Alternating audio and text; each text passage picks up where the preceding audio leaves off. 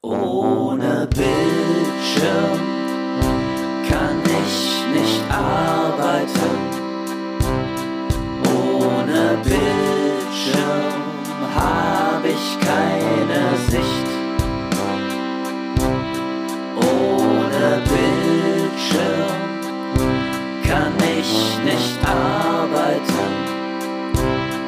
Ohne Bildschirm sehe ich meine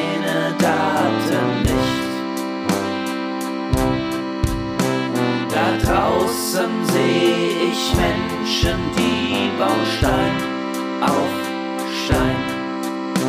Ein Bildschirm wäre da nicht förderlich.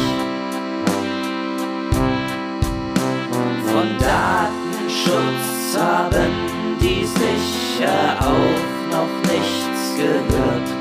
Manchmal wünschte ich, das wär ich. Hallo und herzlich willkommen zu einer weiteren Folge von Dr. Datenschutz, der Podcast der Intersoft Consulting Services AG. Bei mir ist Cornelius und ich bin Laura. Wir sind beide als Juristen und Datenschutzbeauftragte tätig und berichten monatlich für euch aus der Welt des Datenschutzes. Hallo Cornelius. Hallo Laura. Neues Jahr, neues Datenschutzglück. Genau. Alter Wein in neuen Schläuchen, quasi. Könnte man so sagen. Ähm, wir kommen nicht raus aus der Maschine. nee. Aber weil alles so viel passiert ist und alles so atemberaubend schneller wird, Mhm. haben wir gesagt, wir kehren zurück zu den Basics. Mhm. Wir machen ganz normale alte Datenschutzschule, reden nicht über, ja, vielleicht reden wir über Aufsichtsbehörden, aber reden, Stimmt. wir reden, reden mehr so, reden mehr über, über, hangeln uns am Gesetz lang. Ja. Und wir haben ja doch schon über viele Sachen, Sachen geredet. Stimmt. Und irgendwie haben wir viel haben wir auch, also habe ich dann vielleicht auch ausgespart und jetzt haben wir gesagt, jetzt komm, wir nehmen jetzt mal so ein Alltime Classic. Genau. Die Datenschutzfolgenabschätzung. So, So. jetzt habe ich keine Lust mehr was zu sagen, jetzt bist du dran.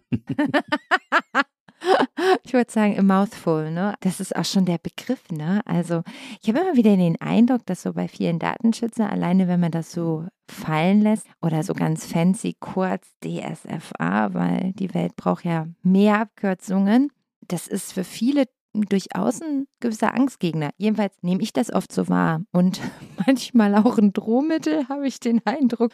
Also, wenn sie das machen, also, aber dann brauchen wir aber auch eine Datenschutzfolgenabschätzung mit so einem leicht theatralischen Unterton. Ja, und dann muss man erstmal äh, durchschnaufen. Also ich habe nach wie vor, ist die für mich ein bisschen ein rotes Tuch. Mhm. Nicht wegen der Erforderlichkeit an sich. Ne? Das ist schon, für mich ist dieser Prozess ein bisschen unlogisch. Das ist für mich ein, ein Zirkelschluss, aber da können wir dann ja gleich Mhm. bei der, bei der praktischen Durchführung, wie der, wie der Praktiker das so handhabt mit der Datenschutzfolgenabschätzung, können wir dann darüber reden. Aber worüber reden wir? Ähm, über Artikel 35 Genau. DSGVO.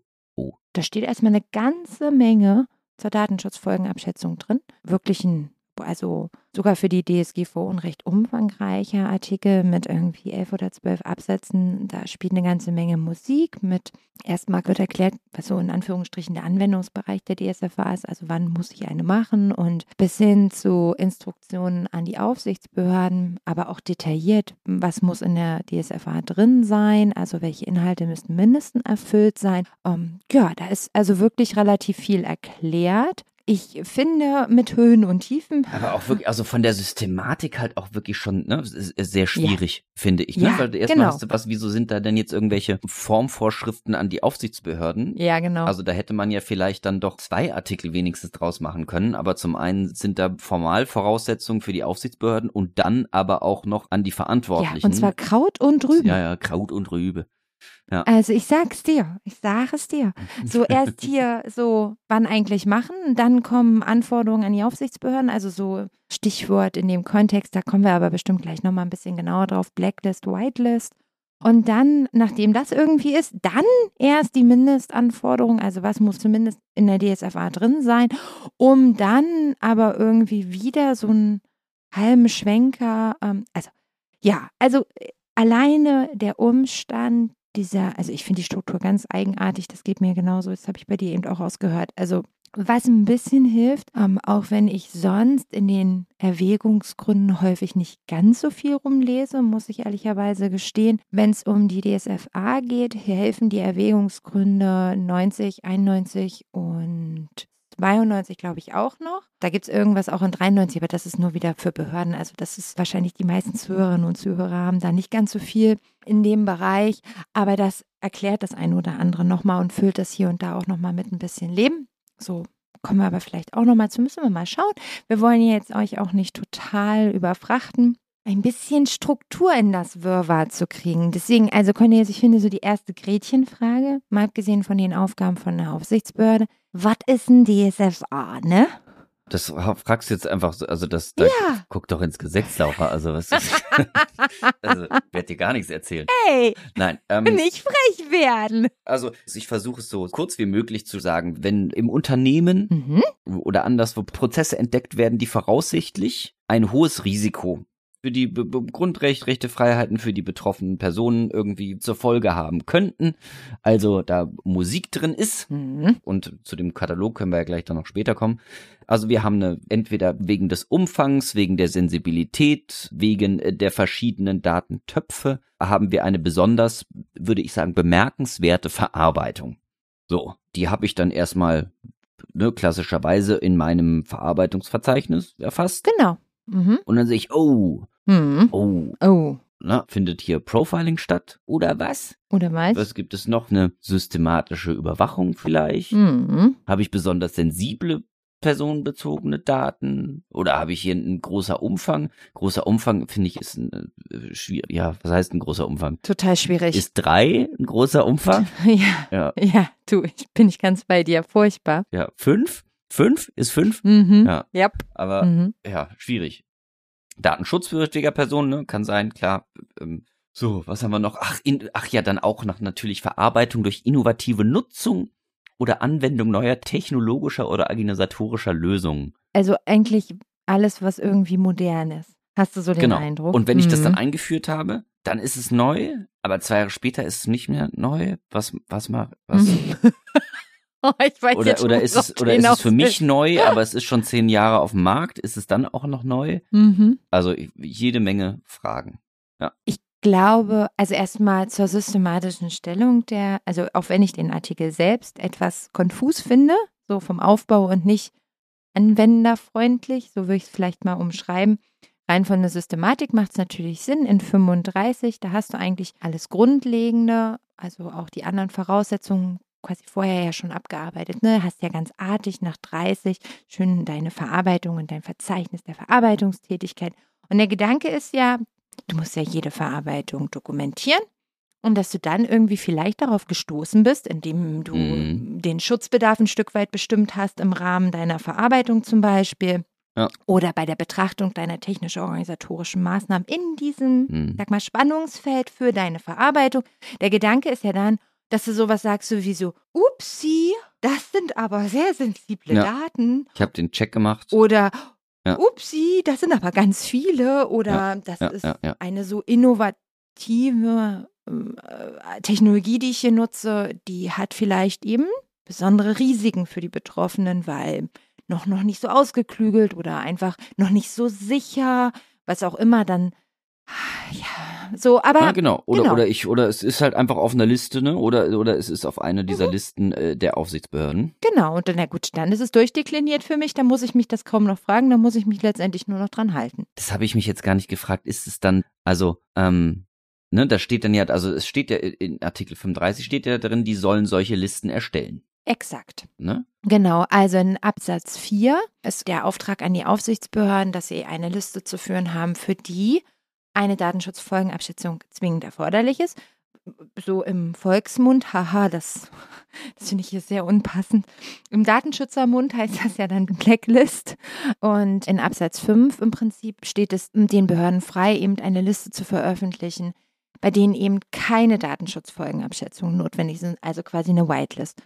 Stand heute, es gibt eine Blacklist, übrigens auch nicht nur eine, aber keine Whitelist. Also die Aufsichtsbehörden haben sich ja bisher nicht oder ob sie es je machen, ist mir ehrlicherweise nicht so ganz klar, was ja schon spannend wäre. Also man könnte ja auch denken, hey, sie haben bestimmte Verarbeitungen auch mal systematisch überprüft und haben gesagt, so nee, ist vielleicht doch keine DSFA nötig, wegen weil Erfahrungswert oder so. Aber nein, das haben wir nicht. Also wir haben bisher nur was an der Hand. Was heißt nur?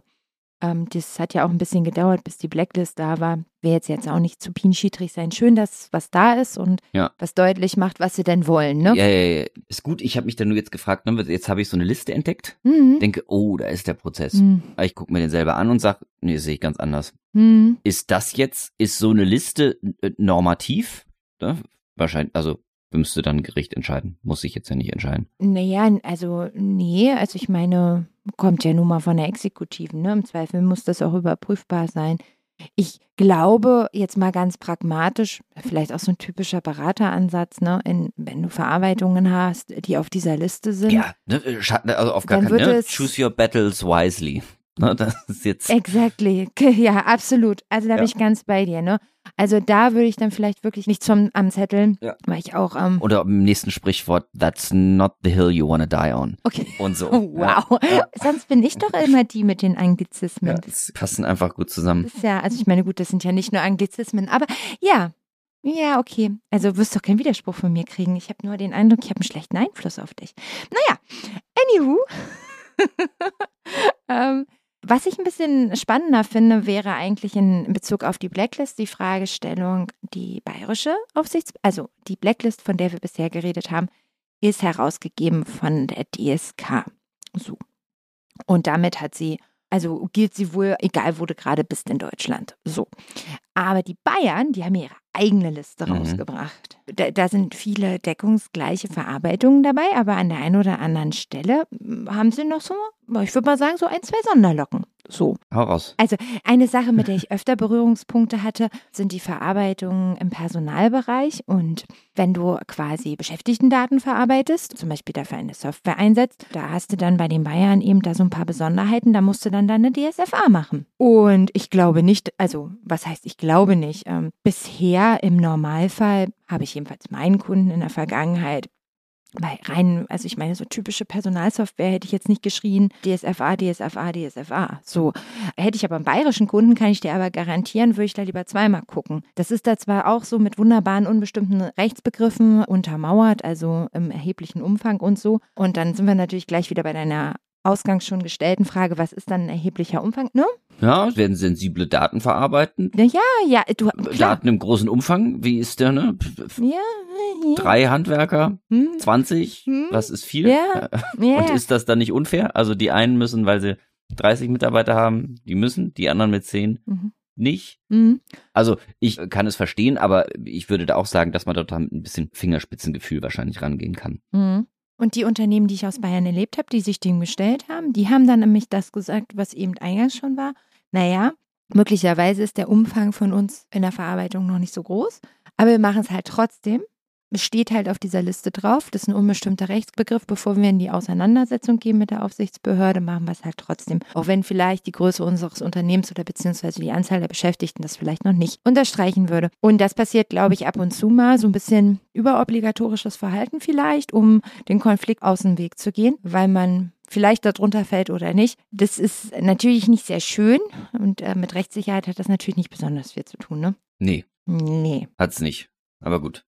Dann sind wir ja auch schon sehr, jetzt äh, bin ich, bin zum Ergebnis gekommen, gut, ich gehe es an. Ich mache eine, ähm, mache eine Datenschutzfolgenabschätzung. Exakt. Ich würde da als, als Beispiel können wir nehmen, ich finde der Klassiker, also der jedes Mal herangezogen wird, nach meinem Empfinden, ist die Videoüberwachung. Stimmt. Ich glaube, daran kann man das immer ganz gut durchexistieren. Ne? Das ist alles gemacht und es gibt schöne risikominderen Maßnahmen und so. Ja, Und dann kommen wir dann auch schnell zu dem Punkt, wo ich dann wirklich sich die Katze in den Schwanz beißt. Aber so, jetzt fangen wir erstmal an. wir fangen erstmal an. möchte eine Videoüberwachung machen und so. Es werden überall da und da sollen Kameras installiert werden etc. Es gibt erstmal keine Speicherfrist. Es werden auch so Ziel, ne, und ich habe am besten noch ein Mikrofon in allen sowas. Habe ich, das sind alles die Pläne. Ne? Okay. So, das habe ich jetzt Okay, alles alles klar. erstmal so. Du ziehst es durch. Mhm. Habe ich so, ich habe hier das installiert Und dann kommt, tata, tata, tata, kommt der äh, Datenschutzbeauftragte an und sagt, nein, Freunde, nein, äh, ne, wir müssen das alles ganz anders machen. Ne? Wir müssen die Speicherfrist begrenzen. Folgen wir dem Bundesarbeitsgericht, ist es ein Monat. Folgen wir den Aufsichtsbehörden, sind es 72. Der Knill ist es wieder ein Monat. In den Niederlanden ist es auch, was weiß ich, zwei Monate. Egal, egal. Speicherfrist kann man irgendwie sagen, okay, alles klar, Mhm. machen wir. Mhm. Wir folgen den Mhm. Aufsichtsbehörden 72 Stunden.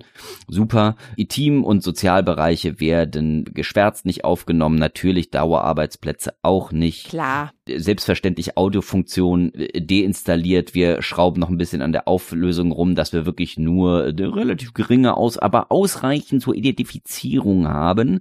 So, also habe ich, habe ich alles gemacht. Ja. Und das sind dann ja, wenn wir der Datenschutzfolgenabschätzung folgen, die risikomindernden Maßnahmen. Genau. Richtig? Und dann sage Naja. ich so, alles klar, Mhm. ich habe vorher ne Überwachung und das, woher sind die Risiken, die habe ich dann beschrieben. Dann habe ich jetzt diese risikomindernden Maßnahmen ergriffen und da da da da da Ja. ist dann nach der erfolgreich durchgeführten Datenschutzfolgenabschätzung bin ich schlussendlich zu einer rechtskonformen Datenverarbeitung gekommen. Das hätte ich nicht schöner sagen können. Ja. Hm? So, jetzt habe ich ein bisschen so, ein- so ein Logikproblem. Jetzt bin ich natürlich, habe ich ein etwas complianteres Unternehmen. Das geht sowieso schon von vornherein her mit mir daran Ja. und sagt so, wir wollen Datenschutz, ne, wir wollen hier unsere Videoüberwachung machen und sage ich, alles klar, Freunde, ich sag euch, wie es geht, das hier wird verpixelt, keine Ahnung, so. Ja. Wir Mhm. machen das hier alles, alle Maßnahmen, die ich gerade beschrieben habe. Und dann erstelle ich das Verfahrensverzeichnis und dann stelle ich fest, naja, ich habe ja immer noch eine systematische Überwachung irgendwie und sowas. Deswegen komme ich dann zur Datenschutzfolgenabschätzung und dann möchte ich die risikomindernden Maßnahmen angeben, aber die gibt, also ich kann ja gar keine weiteren Maßnahmen mehr ergreifen, weil ich schon alle risikomindernden Maßnahmen schon am Anfang, ne, Privacy by Design und so, schon ergriffen Mhm. habe, ne? Also quasi, Mhm. dass wenn ich eigentlich, wenn ich das mitdenke von Anfang an, diesen Prozess, Ja. ich muss mir erstmal einen rechtswidrigen Prozess vorstellen. Ne? Es hätte alles so und so sein können, aber jetzt habe ich die und die Maßnahmen ergriffen, obwohl es diesen potenziell rechtswidrigen Prozess ja niemals gab. Hm. Und wenn man es dann noch weiterspinnen könnte, dann könnte ich ja sagen, okay, pass auf, ich habe hier einen Prozess, der ist ein bisschen schwierig, ne, weiß ich, ne, so, aber erstelle jetzt einfach einen fiktiven Ausgangspunkt, der noch viel rechtswidriger ist. Hm. Ne? Mhm. Also so, indem ich sage, so, eigentlich sollte das alles so und so aussehen. Wir haben aber heldenhafterweise jetzt den Prozess etabliert, den ich eigentlich sowieso von vornherein haben wollte. Hm. Und deswegen habe ich die risikomindernden Maßnahmen ergriffen, obwohl ich eigentlich nur hypothetische risikomaximierende Maßnahmen hingestellt habe. Ja, ich, ich, ich So. glaube, hm. Vielleicht kann ich da auch, hilft mir da auch ein enthusiastischer Hörer äh, oder äh, eine Hörerin mal irgendwie weiter. Denn ich bin da, äh, also das ist für mich immer so ein bisschen ein kleiner, kleiner Gedankenspagat. Wobei ich, also ich habe innerlich immer ein Stück weit für mich unterschieden zwischen Verarbeitungen, die deklariert wurden, als Verarbeitungen, die für die zwingend eine Datenschutzfolgenabschätzung ab durchgeführt werden muss, weil die Aufsichtsbehörde es gesagt hat. Und zwischen, also es gibt ja auch immer mal wieder Orientierungshilfen, die Bezug nehmen zu bestimmten Umständen. Also wir hatten das Thema doch zum Beispiel Hinweisgeberschutzgesetz, also wir haben über das Hinweisgeberschutzgesetz geredet und da über das Whistleblowing. Und da gibt es ja eine etwas ältere Publikation von der DSK schon so aus 18 oder 19. Und da geht es ja um den Einsatz zum Beispiel von einem Dienstleister für eine Whistleblowing-Hotline. Und da hat ja die DSK ganz klar gesagt, nee, da muss aber auf jeden Fall eine DSFA machen. So, da hatten wir, das Thema hatten wir schon mal. So und so finden sich an bestimmten anderen Stellen auch Konstellationen, in denen einzelne Behörden, manchmal aber auch die Datenschutzkonferenz, irgendwie gesagt haben, hey, ja, da musst du auf jeden Fall eine Datenschutzfolgenabschätzung machen. Für mich, also lange Rede, kurzer Sinn, für mich ist da immer so ein kleiner Unterschied zwischen, ich habe eine Verarbeitung und komme gegebenenfalls zu dem Ergebnis, diese Verarbeitung hat ein hohes Risiko, dann mache ich schon alles in der Verarbeitung, um das Risiko zu minimieren und komme halt nicht zur DSFA. Also ich persönlich, ganz pragmatisch. Das Problem, was du beschreibst, habe ich eigentlich Also, nur. ah, okay, also meinst du auch dann quasi, wenn ich jetzt dann quasi wieder diese Überprüfung durchführen würde, Ja, auf ob ich eine Datenschutzfolgenabschätzung durchführe, ja, Die würde dann, nachdem ich die Datenschutzfolgenabschätzung und die dementsprechenden Maßnahmen ergriffen habe, würde dann zu dem Ergebnis kommen, dass keine Datenschutzfolgenabschätzung mehr erforderlich ist. Exakt, genau. Das ist dann im Regelfall mein Ergebnis. Also sagen wir mal, zum Beispiel bei der Videoüberwachung, nehmen wir das Beispiel mal. Wenn ich also eine Videoüberwachung habe, dann kann ich die eigentlich nur im Guten aufs berechtigte Interesse stützen. Da mache ich sowieso eine umfangreiche Erforderlichkeitsprüfung. So, innerhalb der Erforderlichkeitsprüfung muss ich sowieso schon eine Mittel-Zweck-Relation sowieso schon machen und muss hier schon genau überlegen, welche Maßnahmen, welche Argumente ich sowieso schon in die Waagschale werfe. Mir ist nicht immer ganz klar, wie man, wenn man das sowieso alles schon gemacht hat, wie man überhaupt noch mal der DSFA landen kann. Naja, Außer- selbstverständlich. Du würdest ja immer noch, wenn du den Fragenkatalog wird, würdest du auch bei dieser Videowachung. Es werden immer noch Personen systematisch überwacht, beobachtet oder kontrolliert durch eine Videoüberwachung. Also du wirst ja trotzdem diesen Fragenkatalog immer noch erfüllen. Also ich habe die DSFA immer als etwas gesehen, das also sehr Betroffenen zugewandt. Hier besteht ein hohes Risiko. Der Betroffene muss besonders geschützt werden. Übrigens, dagegen habe ich übrigens gar nichts, ne? also nur mal so am Rande. Der Gedanke ist ja gut. Du hast invasive Verarbeitungen, die Betroffenen werden sehr stark, also deren Rechte werden stark tendiert und gegebenenfalls kann es ja auch, also so die Sicherheit, Also so, das verstehe ich alles. sehe Ne? ich ja genauso, ne? Wir haben was besonders bemerkenswert zu verarbeitenden, sind ja, und das ist es ja, eine tiefergehende Prüfungspflicht, Genau. ja durchaus sinnvoll und erforderlich, ne? Genau, aber das ist ja dann nur erforderlich, wenn weiterhin ein hohes Risiko besteht. Ich meine, es steht ja nun mal auch in 35 so. Es muss voraussichtlich ein hohes Risiko bestehen. Wenn ich aber, vorweggenommen, im Rahmen meiner Verarbeitung, also die ich originär hatte, und diese aufsplitte und hier ganz sorgfältig arbeite, so wie dein Videoüberwachungsbeispiel, nämlich mich hinsetze, mir vorher einen Plan mache, das abmildere, soweit es irgendwie geht und äh, weiß ich nicht, welche Interessen ich noch alle berücksichtige, dann kann, finde ich es einfach den Schritt zu sagen, dass diese Verarbeitung dann immer noch ein hohes Risiko hat, da finde ich dann einfach ein bisschen Big Stretch, wenn ich ehrlich bin. Ja, boah, ja, das siehst du jetzt, das ist ja auch die Verarbeitung, aber äh, die Aufsichtsbehörde will da mal drauf gucken und sagt dann, Hallo Frau Stoll, schicken Sie uns doch mal Ihre Datenschutzfolgenabschätzung. Und dann sagst du, nee, nee, Freunde, die ist nicht passiert, weil vorher schon alle Risiken ausgeschlossen waren. Hm? Also Chapeau, mutig. Ich finde, das kann man schon ruhig mal auch mal zu Ende denken. Ja, aber da kommen wir ja auch dann wieder zu diesem Zirkelschluss, ne? Ja. Also wenn du wirklich, ne, du machst vorher alles richtig und dann will die Aufsichtsbehörde aber sagen, wo ist denn ihre, oder? Oder irgendjemand, Betriebsrat, was weiß ich, will wissen, wo ist denn die Datenschutzfolgenabschätzung? Also, wenn ich ganz ehrlich bin, für mich ist der Widerspruch immer erst dann da, wenn eigentlich egal, was ich sowieso in meinem Verzeichnis der Verarbeitungstätig zu der jeweiligen Verarbeitung gemacht habe und dokumentiert habe und welche Maßnahmen ergriffen habe, wenn quasi durch, ja, vorbestimmt durch eine Blacklist, der gesagt ist, ich muss eine DSFA machen, natürlich mache ich dann eine DSFA, aber dann komme ich an die Probleme, die du beschrieben hast, nämlich ich muss irgendwo irgendwelche Maßnahmen herzaubern, gegebenenfalls. So. Genau. Also das heißt, ich muss mir einen hypothetischen, was wäre wenn, Ja, genau. also ich muss, genau, ich muss mir hypothetisch vorstellen, wie wäre es denn, wenn ich diese Maßnahmen nicht ergriffen hätte? Genau. Oder wie hätte es denn die verantwortliche Stelle, die Geschäftsführung, was weiß ich, die, die verantwortlichen Personen innerhalb des Unternehmens denn eigentlich gewollt? Ja, genau. Also dementsprechend ist das ein bisschen, finde ich, ein bisschen an den Haaren herbeigezogen. Ist das das Richtige? Also ist das, Doch. nee, nicht. Es ist konstruiert auf jeden ja, Fall ein doch. bisschen. Ja, ja, ja, genau, Ja. es ist konstruiert. Das, das meinte ich, ja. Also da habe ich dann wirklich Schwierigkeiten, weil es ist ja auch überhaupt nicht denklogisch, weil, also man muss sich das einfach mal überlegen, wenn ich diese Maßnahme mal unterstellt, ja, ich habe die Verarbeitung gemacht und dann fällt mir auf einmal ein, ups, ich muss eine DSFA machen, hm, jetzt, jetzt denke ich mir neue Maßnahmen aus. Ich finde es total widersinnig, auch rein äh, vom, von der Systematik des Gesetzes. Warum sollten denn die Maßnahmen nur bei der DSFA sein? Also es ist doch eigentlich nur folgerichtig, diese Maßnahmen eng mit der Verarbeitung zu verknüpfen. Ja, na klar. Also, ne, und spätestens auch bei jeder Verhältnismäßigkeitsprüfung, ne, habe ich die ja drin. Ich finde das total künstlich und konstruiert. Also was ich nicht falsch finde, ist bei invasiven Verarbeitungen ein Mehr. Ein Mehr an Fragen, ein Mehr an Maßnahmen, ein äh, kritisches Hinterfragen. Also das merke ich auch im Berateralltag immer wieder, dass die Tatsache, wenn ich dann sage, ja, wir müssen hier eine DSFA machen, was immer wieder auch natürlich notwendig ist, die Bereitschaft, also bei einer weiteren Dokumentation auf einmal seitens des Verantwortlichen, dann so, ich sag das mal so ganz platt, ja, hm, da müssen wir vielleicht doch ein bisschen mehr machen.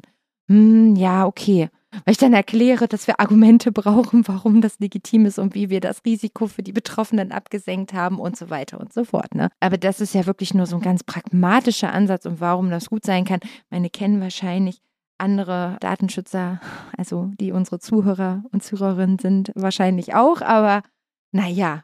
Und dann hast du Verarbeitungen. Momentan höre ich das relativ viel. Ich weiß nicht, du da in deinem Alltag auch viele Berührungspunkte zu hast, aber Datenschutzfolgenabschätzung zum Beispiel zu MS365-Produkten.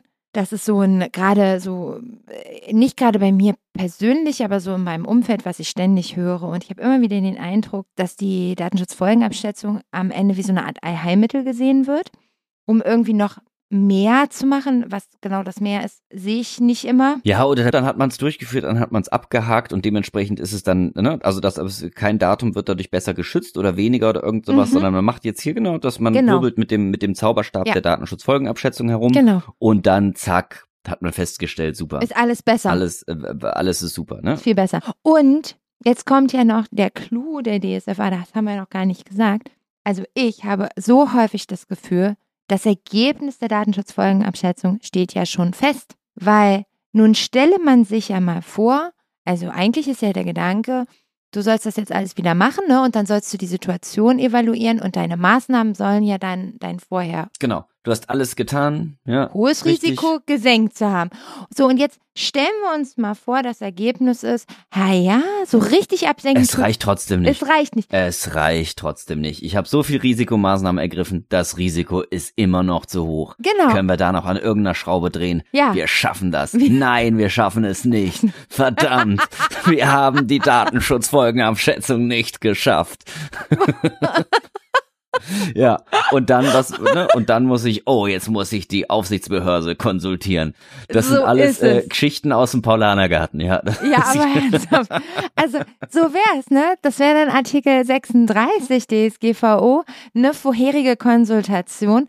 Also, das muss man sich überlegen. Also, der Gedanke wäre, dass man in einem formellen Verfahren dann eben das äh, der Aufsichtsbehörde vorstellt. Ähm, ähm, und also, Gott, mir fehlen da echt richtig die Worte. Ich versuche mir das dann so vorzustellen, wie das so läuft. Mega realistisch. Ja. Deswegen, ich will ja nicht behaupten, dass das nie passiert, weil äh, es ist, alles passiert irgendwann in der Welt. Also keine Frage. Aber es ist ja total unrealistisch, vor allen Dingen, ich sag mal wirklich im Alltag. Es ist völlig unrealistisch. Und dann denke ich mir, ja, damit ist ja letztendlich das Ergebnis vorweggenommen. Und der eigentlich gute Gedanke, die Betroffenen bei kritischen Verarbeitungen noch mehr zu schützen, weil ich würde mal, also aus meinem Gedanken ist das so, so Kernrechtsgedanke eigentlich. Ob das so erreicht wird, ähm, ich wage das mal zu bezweifeln. Ja, ja, klar. Also, weil du, so ist es dann natürlich nicht, denn an sich musst du ja jede äh, Verarbeitung einer rechtlichen Prüfung unterziehen. Klar. Ne? Genau kann ja auch eine rechtswidrige Verarbeitung geben und da wäre trotzdem niemals eine Datenschutzfolgenabschätzung notwendig gewesen in irgendeiner Form. Natürlich, absolut, absolut. Also ist das vielleicht auch so ein bisschen ein False Friend oder so? Mhm. Genau, also eine Datenschutzfolgenabschätzung mhm. Ja. sagt jetzt eigentlich nichts über die Rechtswidrigkeit oder Rechtmäßigkeit eines Prozesses aus, meiner nee. Meinung. Und auch nicht, wie gut sind wirklich die Betroffenen dann geschützt oder hat sich das Risiko wirklich für die konkret auch wirklich verringert? Und man darf auch nicht vergessen, diese Konsultationsgeschichte ne, mit der Aufsichtsbehörde, das ist ja kein, das ist kein Biergartenschnack, ne? Also machen wir uns nichts vor. Es ist explizit ja auch in Artikel 36 nochmal gesagt, dass alle Maßnahmen, die eben die Aufsichtsbehörde gemäß Artikel 58 treffen könnte, also auch Sanktionen und uns etc. pp. Das ist jetzt hier kein freundschaftliches Ratschen bei Kaffee und Kuchen. Hey, sag doch mal, geht das so klar? Nee. Nee, nee, das ist äh, ja die, die Großinquisition. Aber sowas von. Ne, da geht's, äh, da geht's um deinen Hals. Ja. Aber sowas von. Ganz ehrlich, ich kann auch total verstehen, warum dann so abstrus für Leute sich vorzustellen, also wirklich diesen Konsultationsweg, also zu beschreiten. Ich kann das total nachvollziehen. Ich meine, es ist zwar logisch, weil wäre das Ergebnis der DSFA tatsächlich, naja, das Risiko konnte nicht in dem Maß abgesenkt werden. Das ist eine rechtmäßige Verarbeitung quasi legitimiert. Aber der, der, der, der ich weiß auch nicht. Also ich, es ist, nee, kannst du, kannst du keinen Blumentopf mit gewinnen mit dem ganzen Mist. So. Okay. Ich hab's gesagt. Ja. Ich war's. Okay. So. aber ich, gut, das ist selten. Obwohl es kommt schon in letzter Zeit immer öfter, Laura, sind eigentlich einer Meinung. Also da ist so die Ja, find Geburtsfehler. Das ein scary. Ich, ich, ja. Ja, aber Ich weiß nicht, es ist komisch. Also, ich meine, es ist harmonisch auch mal schön, aber es ist irgendwie komisch. Es, ist, äh, es, ist, erscheint mir nicht richtig. äh, das war eine sehr, sehr angeregte, angeregte Konversation, hätte ich gesagt. Naja, das Also, stimmt. das ist, also, Trotzdem, ne? ja, gut, Ja, na stimmt. Hm, Also mir hat mir Spaß gemacht. Ich fand es alles gut.